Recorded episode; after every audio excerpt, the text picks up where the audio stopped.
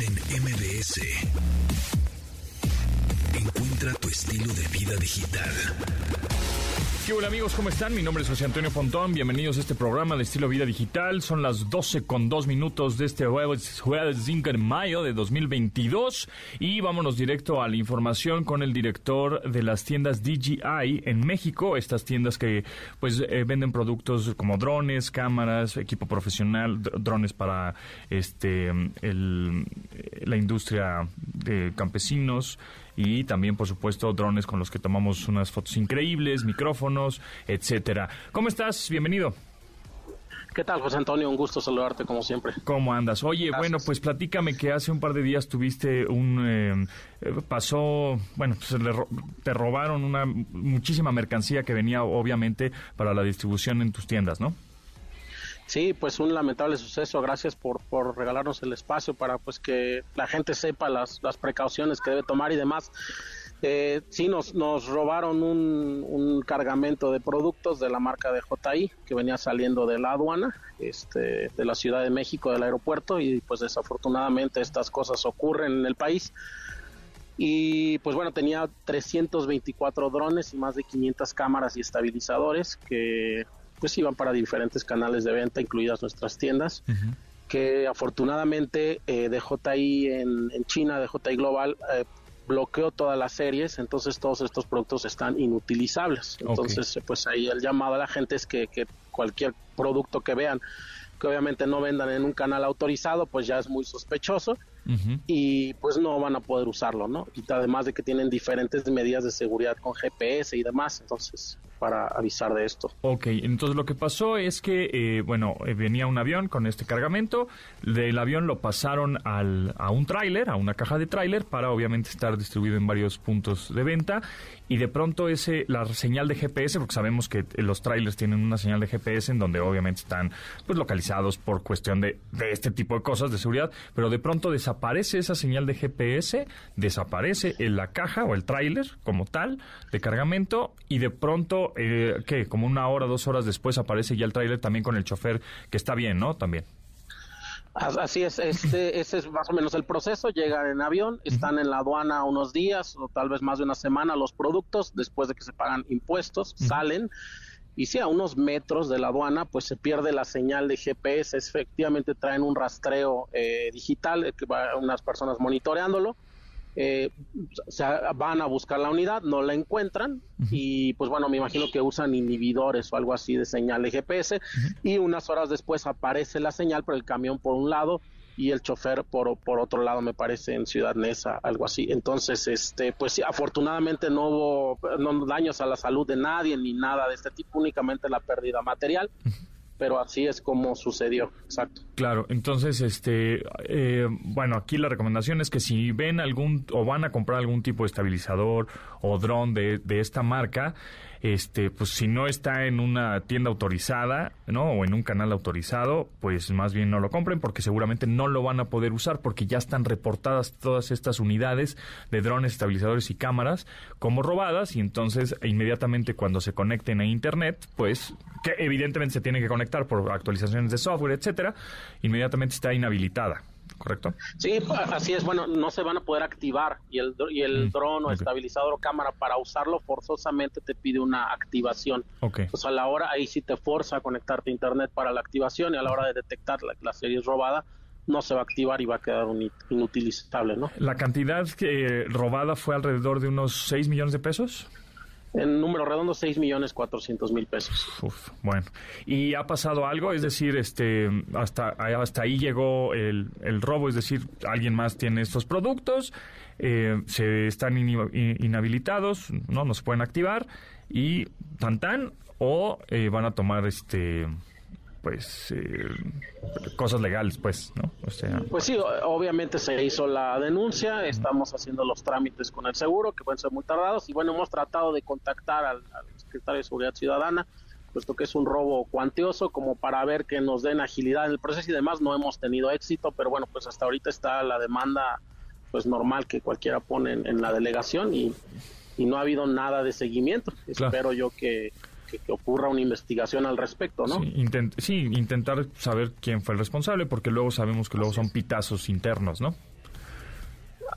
pues bueno, si no, no, queremos... Digo, no queremos acusar a nadie, pero pues luego eso sucede, que son algún pitazo ahí interno de, ¿no? De, ah, miren, aquí tenemos mercancía, pues... Pero pues sí, digo, casualmente no asaltaron un camión de jitomates, ¿no? O sea, es un camión que no deja ver qué hay en su interior, pero pues era de drones. Claro. bueno, pues lamentable, esperemos que, que se arregle pronto, pero de todas maneras sí hay producto en tiendas, ¿no? Eh, sí, bueno, está escaseado también, por favor, una comprensión a nuestros clientes. Muchos estaban esperando productos, incluso algunos ya pagados, y pues con esto pues nos va a retrasar al menos unas dos, tres semanas en reponer los niveles de stock adecuados para las tiendas. Perfecto. Bueno, pues ni hablar, ahí le estaremos dando seguimiento. Muchas gracias y estaremos en gracias contacto. Por el espacio. Gracias. Que estés muy bueno, hoy 5 de mayo, que es, digamos, el primer jueves de mayo, se festeja el día del password o el día de la contraseña. No es que sea el 5 de mayo, sino es el primer jueves de mayo. Entonces, algunas recomendaciones para sus contraseñas y passwords que pongan eh, pues en sus redes sociales, en su mail, en todos lados, que utilicen un password. Ya se la saben, por favor no reciclen contraseñas. ¿Qué significa esto de no reciclar contraseñas? Que tu misma contraseña, esa misma contraseña cuando la pones en tu Instagram, no sea la misma de Facebook y no sea la misma de tu mail y no sea la misma del banco. ¿Por qué? Porque si alguien eh, descifra esa contraseña, lo más lógico es que diga, ah, pues vamos a poner esta misma contraseña, ¿no? pues en su cuenta de banco, o en su cuenta de Facebook, o en su cuenta de mail, en una de esas chicle y pega, y pum, ¿no? Entonces, por eso es importante no reciclar, o sea, no utilizar la misma contraseña en eh, varias redes sociales, ni tampoco, este, pues, haberla utilizado antes, ¿no? Entonces, bueno, tengan cuidado con eso. También ya se la saben. Eh, algún carácter raro. La, la ñ, por ejemplo, la ñ es una, una buena recomendación ahí cuando ustedes pongan una, un password con la letra ñ ahí escondida. Es buena recomendación que pongan la letra ñ y algún signo de admiración, algún signo de interrogación, algún punto decimal, algún guion, alguna arroba también, ¿no? O sea, que sea una palabra y luego una arroba, una ñ, por ejemplo, con un punto decimal o un signo de admiración, qué sé yo. Por supuesto, números también, ¿no? Poner algún número al principio eh, o entre la, la, palabra o al final de la palabra, algún número o varios números, ¿no? Este, que se acuerden evidentemente, ¿no? Bueno, y ya, este, ya teniendo esas, esas recomendaciones, ahí les va un sitio que se llama howsecureismypassword.net. ¿Qué tan seguro es mi contraseña.net? Bueno, en, en, inglés es howsecureismypassword.net. En ese sitio eh, tú vas a poner tu password, ¿ok? No, no, no es hack, no te van a robar nada, porque pues no, no está asociando ese password con ninguna cuenta, ¿no? Ninguna cuenta de mail o ningún nombre ni nada. Entonces vamos a poner, por ejemplo, en este, en este sitio, eh, pongamos un, no sé, una contraseña que sea radio con R mayúscula, ¿no? Mayúsculas y minúsculas siempre también es importante. 1, 2, 3, 4. Entonces, esa es mi contraseña, pongámosla ahí. Entonces, en este sitio me está diciendo que radio con R mayúscula 1234 tiene en tres días me van a craquear el password, me van a, me van a robar el password, porque es un password muy sencillo. Pero, ¿qué, qué, es, qué pasa si a ese password R mayúscula, radio 1234, le agrego una ñ mayúscula, ¿no? Al final de esa palabra, al final de ese password, se van a tardar 6.000 años en hackearlo. ¿No? Ahí mismo te dice. Entonces, solo con agregar justamente esa letra o esa letra ñ, ese punto decimal, por ejemplo, ese em, signo de migración, pues obviamente se complica más la cosa. Entonces, por eso es importante. Ahora, si te tienes como que miedito de poner tu password en este sitio que te estoy recomendando, eh, pon uno que vayas a poner, es decir, no es el que tengas actualmente, pero esto te sirve, es decir, voy a, voy a poner un password que sea radio 1234, este, a ver qué tal, si es muy seguro o no es muy seguro. Ah, no, pues no, en tres días me lo van a craquear. Ah, bueno, pues entonces, ¿qué le puedo poner a ese password para que no sea tan fácil este, robarlo, ¿no? Entonces, este, este sitio te va a decir en, en cuántos milisegundos o cuántos millones de años va a ser este, tan difícil es craquear tu, tu password. Por ejemplo, el típico que muchos teléfonos este, le ponen un, un, password numérico, 1, 2, 3, 4, 1, 2, 3, 4, 5, 6. Van a ver en cuánto tiempo se tardan aquí inmediatamente hasta me pone la pantalla roja de es instantáneo, ¿no? 1, 2, 3, 4, 5, 6 en este en dos, 200 milisegundos se van a tardar, ¿no? Casi casi en teclearlo. Entonces, también acuérdense, no pongan este passwords tan tan tan simples, 1 2 3 4, el 000, 1 2 3 4 5 6. Esos mm, no, acuérdense del password. Así como de chicos nosotros nos acordábamos de los números telefónicos de todos nuestros amigos y nuestras tías y nuestras mamás, ¿no? El 55, 59, bueno, pues acuérdense por lo menos de unos 5 passwords, ¿no? Este es, es, importante también no este, este no subestimen su memoria o no sean conchudos. Ah, si es que el teléfono me lo recuerdo. Ahora, hay otras aplicaciones como LastPass que es una aplicación en donde te genera passwords y tú únicamente lo único que tienes que hacer es memorizarte uno, muy difícil, pero solo es uno, que es el que accedes a esta aplicación que se llama LastPass, por ejemplo, y en esa aplicación tienes todas tus contraseñas guardadas de todas tus redes sociales y ahí sí puedes estar este, gestionando tus contraseñas que sean mucho más robustas porque pues no te las tienes, no te tienes que acordar de esas, ¿no? Porque ya están eh, ingresadas en esta aplicación que se llama LastPass. Entonces, bueno, pues hay algunas recomendaciones. Si tienes alguna duda, comentario, sugerencia, tenemos el teléfono en cabina 55 51 66 Si es que conoces alguna otra aplicación o quieres recomendarle a más gente aplicaciones o páginas para este para que tengan un password seguro, pues por supuesto, márquenos, ¿no? 55 51 66 o mándenos un tweet a arroba pontón en MBS. Continuamos después del corte con Pontón en MBS. Estamos de regreso con Pontón en MBS.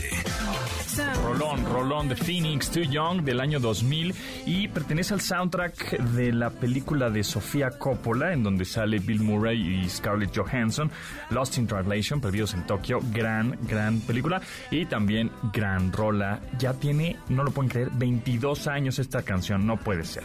Phoenix con Too Young. Acceso Pet Friendly con Dominique Peralta. Dominique, explícame una cosa, ¿por qué soy alérgico a los gatos?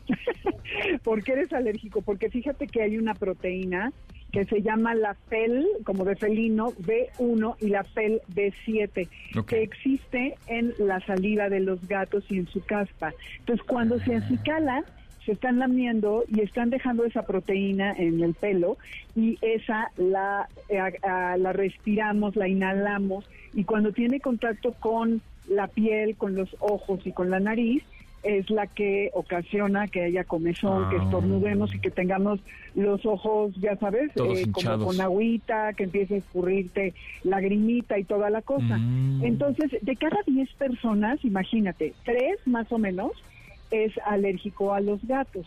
Y es bien difícil el que se pueda tratar. Eh, ya tuve un programa en Amores de Garra, donde ha ido varias veces un alergólogo de humanos y dice que si hay esperanza, hay que hacer todo un tratamiento y recomienda que las personas que sean alérgicas, en lugar de no tener gatos, que sí los tengan, pero que pueden hacer varias cosas para prepararse desde el punto de vista de la otorrinolaringología y la alergología o como se diga, ¿no? Entonces, bueno, cada uno reacciona diferente, pero sí hay ciertos gatos que te ocasionan menos alergia. Entonces, no existe como en el caso de los perros los gatos hipoalergénicos. Se está trabajando en ello, los científicos están queriendo suprimir estas dos proteínas, la PEL-D1 y 7. Han estado testeando para ver si es una proteína fundamental para la supervivencia de los gatos y parece ser que no. Pero bueno, todavía falta un rato para que eso suceda. Pero mientras tanto, para todos los que nos escuchan, si aman a los gatos y quieren tener esas bolitas de pelo maravillosas entre sus brazos y en sus casas, hay varias razas, lo siento, sí, razas, que, ahora que estamos en la época de las adopciones, que podemos tener, como el gato balinés, que es un gato muy bonito, que no produce tanta fel de uno, porque solamente tiene una capa de, pelo y entonces es una gran opción para la gente que es em, alérgica. El ruso azul Eh, también es otra, de todos estos hay en México, hay pocos, pero todos en general tienen en común que producen poca fel de 1 y fel de 7.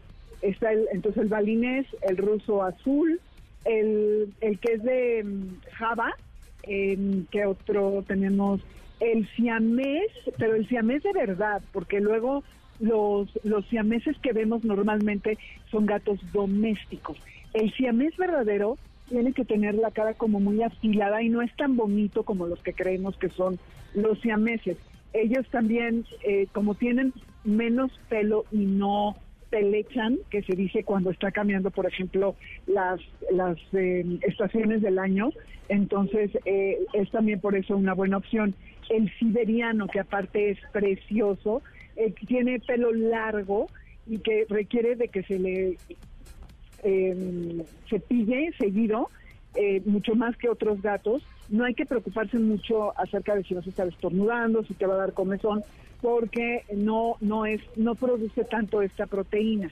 Entonces, el bengalí Ah, y también es una cosa, muchos pensamos que cuando los gatos tienen pelo eh, eh, casi eh, muy corto, entonces no nos van a ocasionar alergia, pero como les decía, como la proteína la tienen en la saliva y se la dejan en el pelaje y en la piel ah. cuando se están acicalando, eso no es cierto. Justo lo que te iba a preguntar, porque hay un gato, estoy viendo ahora que es el gato este sin pelo, que es el llamado egipcio, ¿no?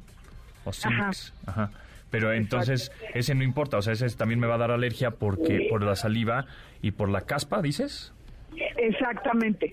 Exactamente. Sí, con razón. Cada vez que yo tenía un amigo, tenía algunos gatos, pues yo los acariciaba, ¿no? Ay, el gatito, el gatito. Y de repente, pues esas manos iban a mi cara y obviamente yo tenía los, los ojos hinchados, la nariz también toda mocosa. Entonces, eh, yo, yo le echaba la culpa al pelo. Decía, ah, pues es que soy alérgico al pelo del gato. Indirectamente, pero pues es la caspa y la saliva. En la caspa y la saliva, porque en la saliva deja la proteína y la inhalamos o se nos va a los ojos o a la piel. Justo lo que hiciste, que al acariciar al gato te lo llevas a la cara y por eso te da comezón y demás. Entonces, no se vayan con la cinta. Tenga o no pelo, los gatos siempre nos van a ocasionar alergia y estas razas que les mencioné eh, es un poco menos porque producen menos esta proteína. Y sí consulten a su eh, alergólogo si es que se mueren por un gato.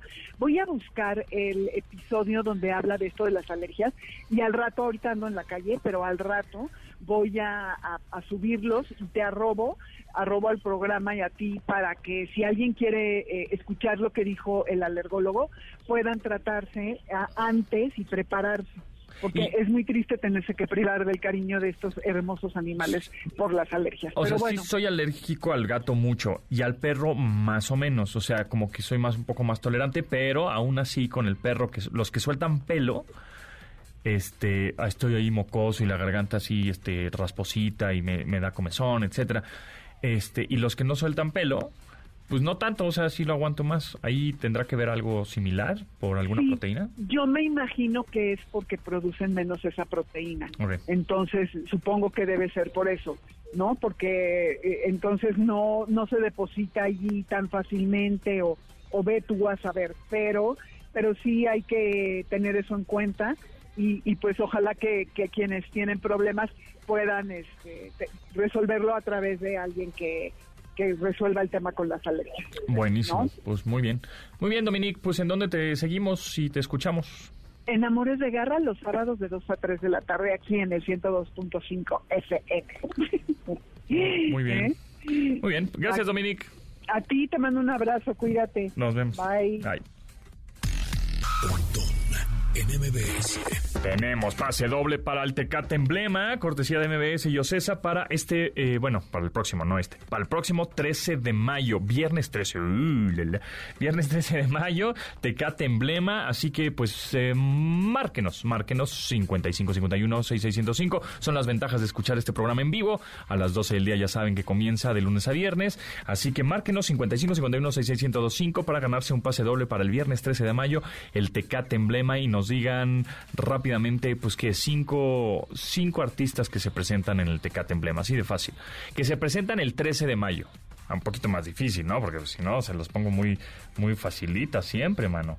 Entonces, cinco artistas o agrupaciones que se presentan el viernes 13 de mayo, ¿ok? Eh, y se van a ganar este pase doble para ir al Tecate Emblema. Márquenos 55 51 66 1025. Continuamos después del corte con Pontón en MBS. Estamos de regreso con Pontón en MBS. Y esta rolita tiene 20 años, es del 2002, del 2002, una cosa increíble. Junior Senior Don't Stop, Don't Stop the Beat del álbum Don't Stop the Beat, Move Your Feet, con un video, un videoclip muy al estilo diseño 8 bits, como de los videojuegos de antaño que nosotros nos gustaban tanto cuando éramos jóvenes, pues así, de ese estilo 8 bits, Junior Senior con Move Your Feet. Tenemos pase doble, sí señores, tenemos pase doble para los babasónicos en el Auditorio Nacional este 12 de mayo. Facilita, ya saben que en este programa somos rebarcos para regalar todo lo que regalamos aquí. Somos bien facilotes. Bueno, pues vamos a regalar este pase doble. Que nos digan, que nos marquen, que también son las ventajas de escuchar este programa en vivo, por supuesto. Ya saben, de lunes a viernes a las 12 del día en esta frecuencia, MBC 102.5. Que nos marquen al 55 51 66 1025 y nos digan el nombre de por lo menos dos integrantes de Babasónicos. Así, facilita, facilita, facilísima, ¿no? Bueno, pues ahí está. Márquenos, márquenos y se van a llevar este pase doble para los Babasónicos que se presentan este 12 de mayo, 12 de mayo en el Auditorio Nacional, así que va a ser un, un muy buen concierto con seguramente excelente audio, un, un muy buen lugar, Auditorio Nacional, 12 de mayo, los Babasónicos. 55 51 66 1025. Díganos por lo menos dos nombres del- de, de los integrantes de los babasónicos y ya con eso se van a los babasónicos. Tecnología. En MBS. Entrevista. Amigos, ustedes saben muy bien que, bueno, que hemos platicado en varias ocasiones de la impresión 3D y seguramente han visto estas máquinas o estas impresoras 3D que son como un cuadradito, como un cubo, en donde imprimen, pues no sé, piezas de ajedrez, ceniceros, este, alguna ahí, este, hasta piezas de pronto, algún tornillito ahí que le haga, haga falta o alguna moldura que le haga falta a tu coche, etcétera. Sin embargo, eh, la tendencia eh, también para por ahí del 2030, aunque estamos empezando con con esta tendencia y más en México, eh, de la impresión de inmuebles en 3D. O sea, ¿qué es eso? ¿De qué me estás hablando? Bueno, justamente por eso tenemos a Ramón Comellas, que es gerente comercial de Mezcla Brava, y Dinora Martínez, profesora de la Facultad de Arquitectura e Ingeniería Electrónica del Ibero, que hicieron una alianza para hacer este, pues es- esta, mm, no sé, ahorita que me expliques, ¿es una impresorota o qué? ¿Cómo, cómo es que funciona para hacer desde, no sé si tabiques o la casa completa o el inmueble? Dinora, Ramón, ¿cómo están? Bienvenidos. José, ¿cómo estás? Mucho gusto en saludarte. Dinora. Hola, buenos días, José Antonio. Muy bien. Bueno, pues platícanos primero cuál es el objetivo Igualmente, de hacer Ramón, un esta, abrazo. esta alianza de Mezcla Brava, Bra- Brava y la Ibero eh, para hacer esta, mm, pues impulsar a los estudiantes de carreras, justamente de arquitectura e ingeniería electrónica, a crear objetos y construcciones en 3D utilizando cemento y tierra. Bueno, José, pues este, te, platicamos eh, desde la parte del sistema constructivo, que es lo que hemos estado trabajando con el equipo de Dinora, y es cómo poder facilitar el proceso constructivo a través de una impresión digital, ¿no? Una, una impresión que te dé eh, a través de vectores una- un proceso constructivo nuevo, pero que sea a través de respetar los procesos constructivos como se viene haciendo durante muchos años y que tiene que ver a través de morteros modificados o morteros especializados para, imprimir ese tipo de, proyectos que ya Dinora te comentará ahorita cómo está el proyecto que hemos estado trabajando junto con, junto con los alumnos y que viene a ser un, un proceso industrializado de hacer vivienda a través de mezclas industrializadas. O sea, digamos que es una impresora totototota 3D gigantesca, un maquinón gigante que en vez de que imprima plástico y te imprime un cenicero, va a imprimir una casa, un tabique, o cómo es que, cómo va a funcionar. ¿Ya tienen esas máquinas? ¿Para cuándo podremos ver este, este tipo de casas? ¿Cuánto se tardan eh, en imprimir, digamos, una habitación o una casa con respecto a una construcción tradicional?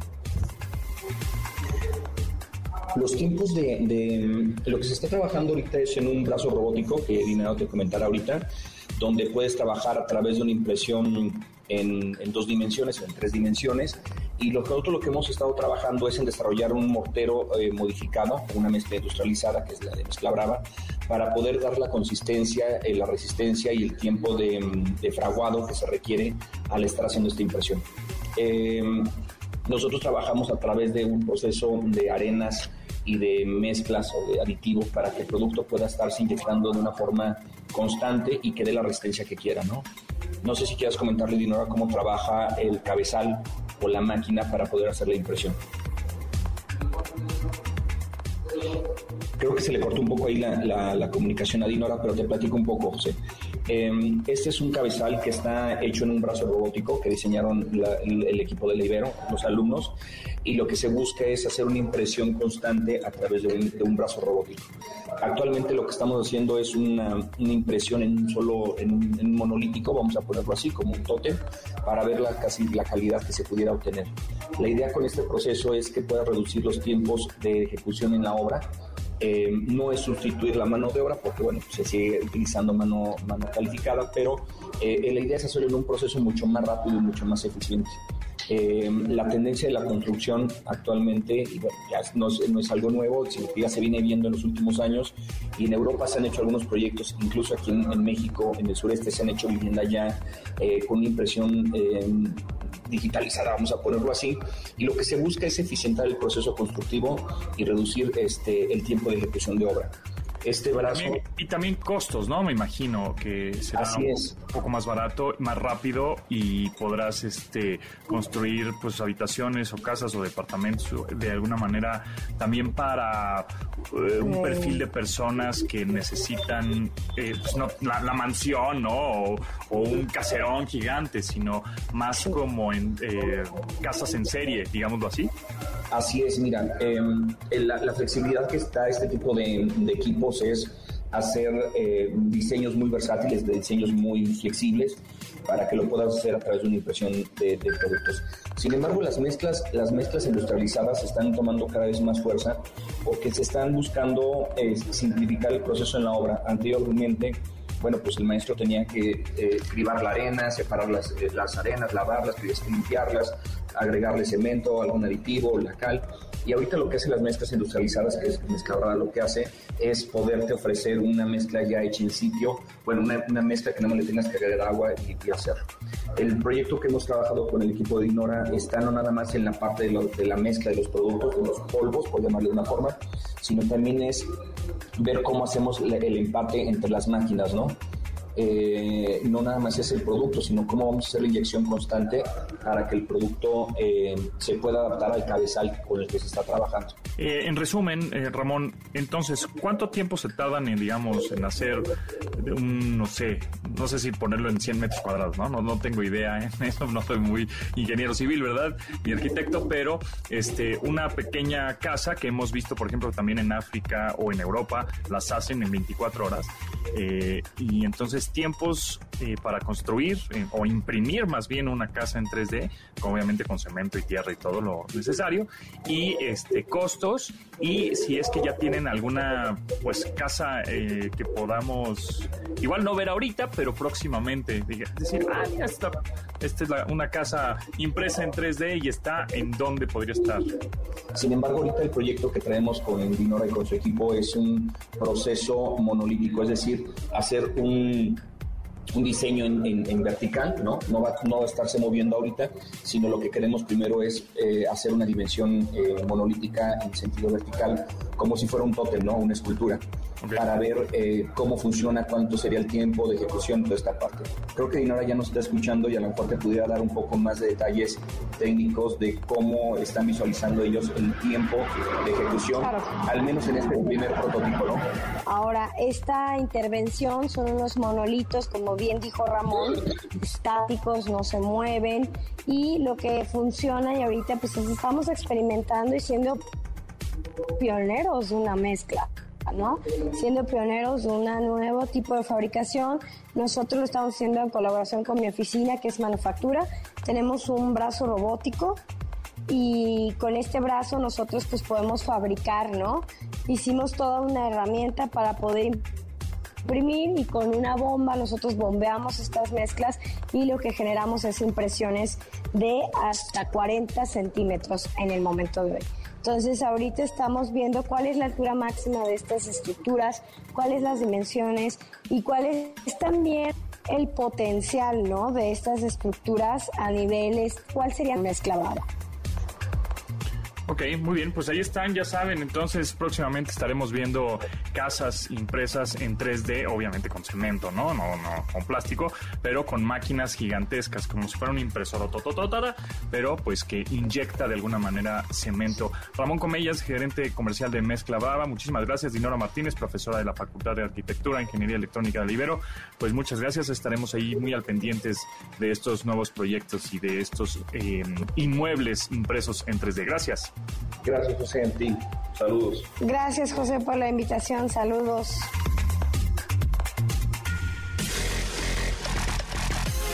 Continuamos después del corte con Pontón en MBS. Estamos de regreso con Pontón en MBS. Hashtag Foodie. Recomendaciones culinarias con el chef Raúl Lucido.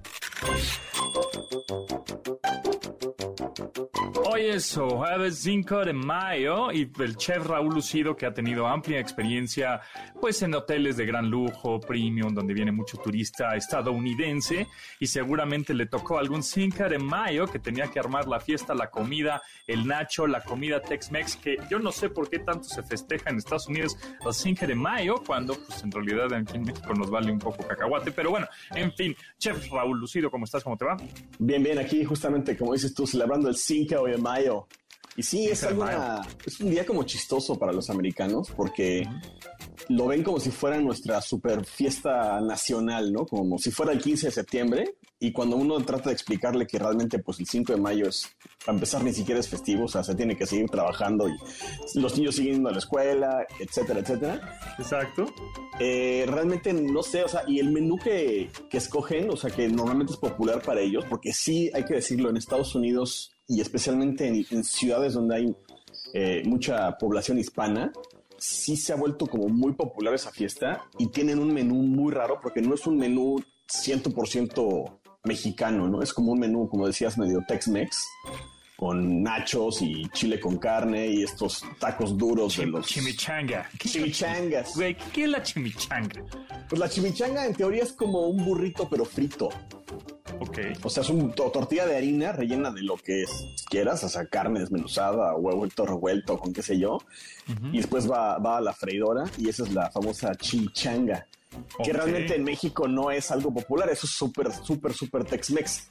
El Tex-Mex, hay que decirlo, es una cocina como híbrida entre cosas mexicanas que después este, evolucionaron a algo así como con tendencias norteamericanas y con ingredientes que se conseguían por allá, ¿no? Entonces empezaron a hacer todas esas cosas, pero de ahí vienen obviamente, pues creo que el único Tex-Mex que, que hemos adoptado de este lado relativamente bien son las fajitas. Creo que es lo único, ¿no? O sea, como que las Y- fajitas sí los ves como más amigables. O sea, ¿Qué, te y dicen, qué- "Te- qué es la comida Tex-Mex? Es decir, o sea, tenemos, bueno, ahorita me dices las fajitas, pero ¿qué, chim- chimichanga o qué, qué, más? El chile con carne, El chile con carne, que es como picadillo, ¿no? Es picadillo con frijoles y normalmente lo hacen con chiles muy picantes también, que tienen, hay que decirlo también, este, en el sur de Estados Unidos sí tienen esa, esa cultura de comer picante. Desde el sur de California, Nuevo México, Arizona y Texas tienen toda esta variedad de chiles, no tan picosos como los que tenemos acá, pero sí le entran al, al picante estos cuates, ¿no? Entonces sí como que traen esa, esa onda de, de comer picoso, pero sin ser un picante como el nuestro, ¿no? Es un picante como medio dulzón y medio especiado también. Le meten mucho comino a, las preparaciones. Los frijoles de allá le ponen, le ponen comino y luego ya empiezan ahí, eh, sobre todo en Texas, empiezan a mezclarlo con todo este tema de los ahumados que tienen, ¿no? De las barbecue ribs y el brisket y todo eso. Y es como una cosa rara, ¿no? Porque también tienen este maíz, como el típico maíz dulce amarillo, y es el maíz que usan para muchísimas cosas, pensando que es como el maíz para sustituir. Sí, sí, el del este, pozole. El del pozole, exactamente, que por ahí hay un, hay un video de una... Le, le, dicen, ¿no? Sweet corn, ¿no? O sea, Sweet corn, sí, sí, sí, maíz dulce, totalmente, totalmente, ¿no? Entonces sí es así, por ejemplo, y el pozole, a pesar de que ya se está haciendo muy popular en, en, en Estados Unidos, y no lo asocian con la fiesta o la celebración del 5 de mayo para ellos, ¿no? Ahora, lo que a mí me resulta divertidísimo es ver cómo ellos se sienten mexicanos por un día cuando están celebrando el 5 de mayo, porque hay margaritas, o sea, se hacen sus tragos con tequila, margaritas o tequilas así solitos, comen su comida que ellos creen que es mexicana Incluso ponen hasta mariachi y, y, música mexicana, ¿eh? O sea, a mí me ha tocado ir a, cenas de norteamericanos que están haciendo el 5 de mayo celebrando y diciendo salud con las palomas o con los, las margaritas. Y de fondo está Juan Gabriel, ¿eh? Exacto, ahí nos indica que todas ese tipo de fechas que se celebran es puro marketing, amigos, es puro marketing. Exacto. El Día de las Madres, que también es en cinco días, es marketing. Marketing, exacto. que si el que, que, Navidad creo que también es marketing porque ni siquiera creo que ya han dicho muchos hasta sacerdotes que Jesucristo no nació el 24 de diciembre, creo que nació por ahí de marzo. Exacto. Este, entonces, todo es marketing, amigos. No más el puro pretexto para comer, ¿no? Para comer y beber y juntarse a echar fiesta. Y lo más chistoso es que todos los hispanos y los mexicanos que radican en Estados Unidos ya lo adoptaron también como los norteamericanos, ¿no? O sea, al lugar al que fueres es lo que vienes. Pues, o sea, pues claro, pues es pretexto para echar desmadre. Pues vamos, ¿no? vamos, ¿no? Sí, no importa. Sí, o sea, por ahí los ves, o sea, ya no celebran el 15 de septiembre, o sí lo celebran, pero no de la forma en la que lo celebran, pues como celebran el 5 de mayo, ¿no? Es como, como chistoso. Creo que por ahí el 5 de mayo se hizo popular también por, por la forma en la que se pronuncia. Ya sabes que hablando de marketing otra vez, es una, sí, como su famoso Taco Tuesday, que siempre les gusta a los americanos hacer como un mix de palabras. 5 de mayo es muchísimo más fácil de pronunciar que un que 16, de, septiembre. Claro, claro. 16 de septiembre, que 5 de mayo. Claro. Exacto, exacto, ¿no? Entonces, sí, sí, creo que va por ahí, ¿no? Por ahí el, 5 de mayo. Totalmente. Y podríamos decir que Taco Bell es medio Tex-Mex. Taco Bell es Tex-Mex, de hecho, ¿eh?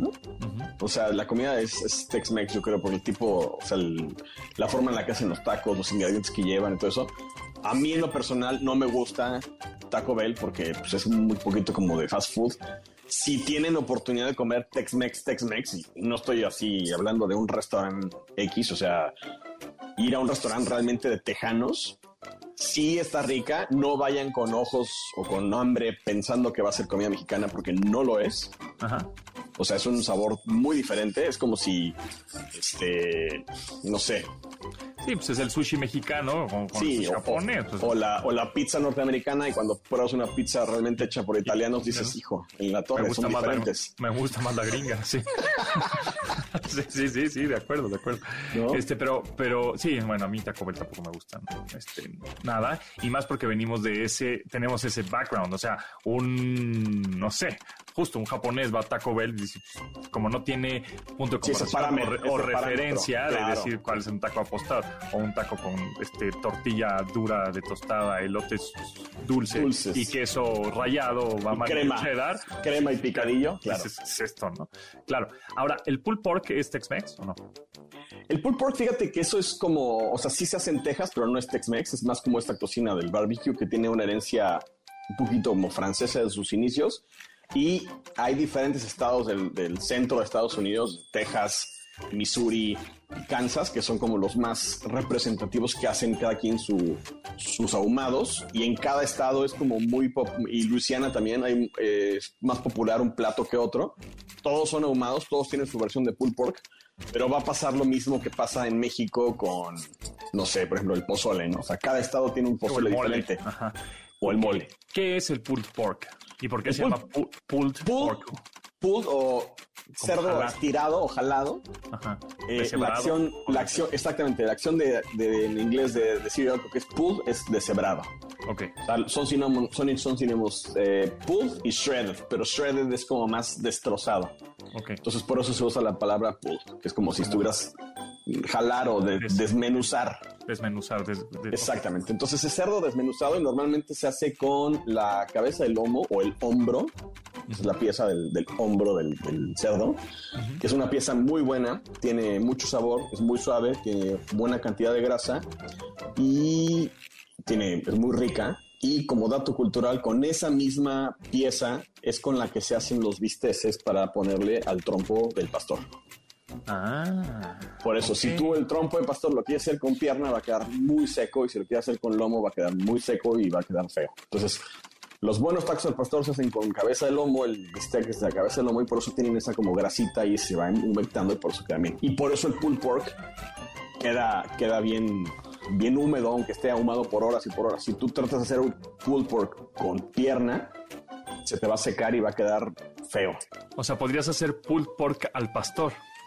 Sí, yo lo he hecho. Yo lo he hecho. Ah, marinada de, digamos, de achiote y adobo de chiles, no sé qué, y lo meto a ahumar y se desmenuza. O, haz cuenta, cochinita al pastor, digo, cochinita ahumada. Igual, también se puede, queda muy bien. Ah, mira, muy bien. Datos, datos interesantes de arroba chef-lucido, que lo pueden seguir en Instagram. También en Twitter te seguimos, ¿no? ¿En dónde? Sí, como Chef Lucido, estoy en Twitter ahí todo junto. Y en Instagram, pues ya lo acabas de decir, chef-lucido, ahí andamos. Exactamente, ahí tiene reseñas de cerveza, tiene recetas de salsas, eh, recetas de pulled pork, de todo. Ahí, de todo hay ahí. De todo hay ahí, arroba chef-lucido. Gracias y nos escuchamos el próximo jueves por acá, ¿no? ¿Qué, tema, ¿Qué tema nos agarramos para el próximo jueves? Mira, pues yo creo que la vida es más sabrosa entre dos panes, ¿no? ¿Qué tal si hablamos de tortas? entre bolillos todo. Entre bolillos. Chilangos, todo es entre bolillos. Sí, señor. Gracias, chef. Hoteleras, pero.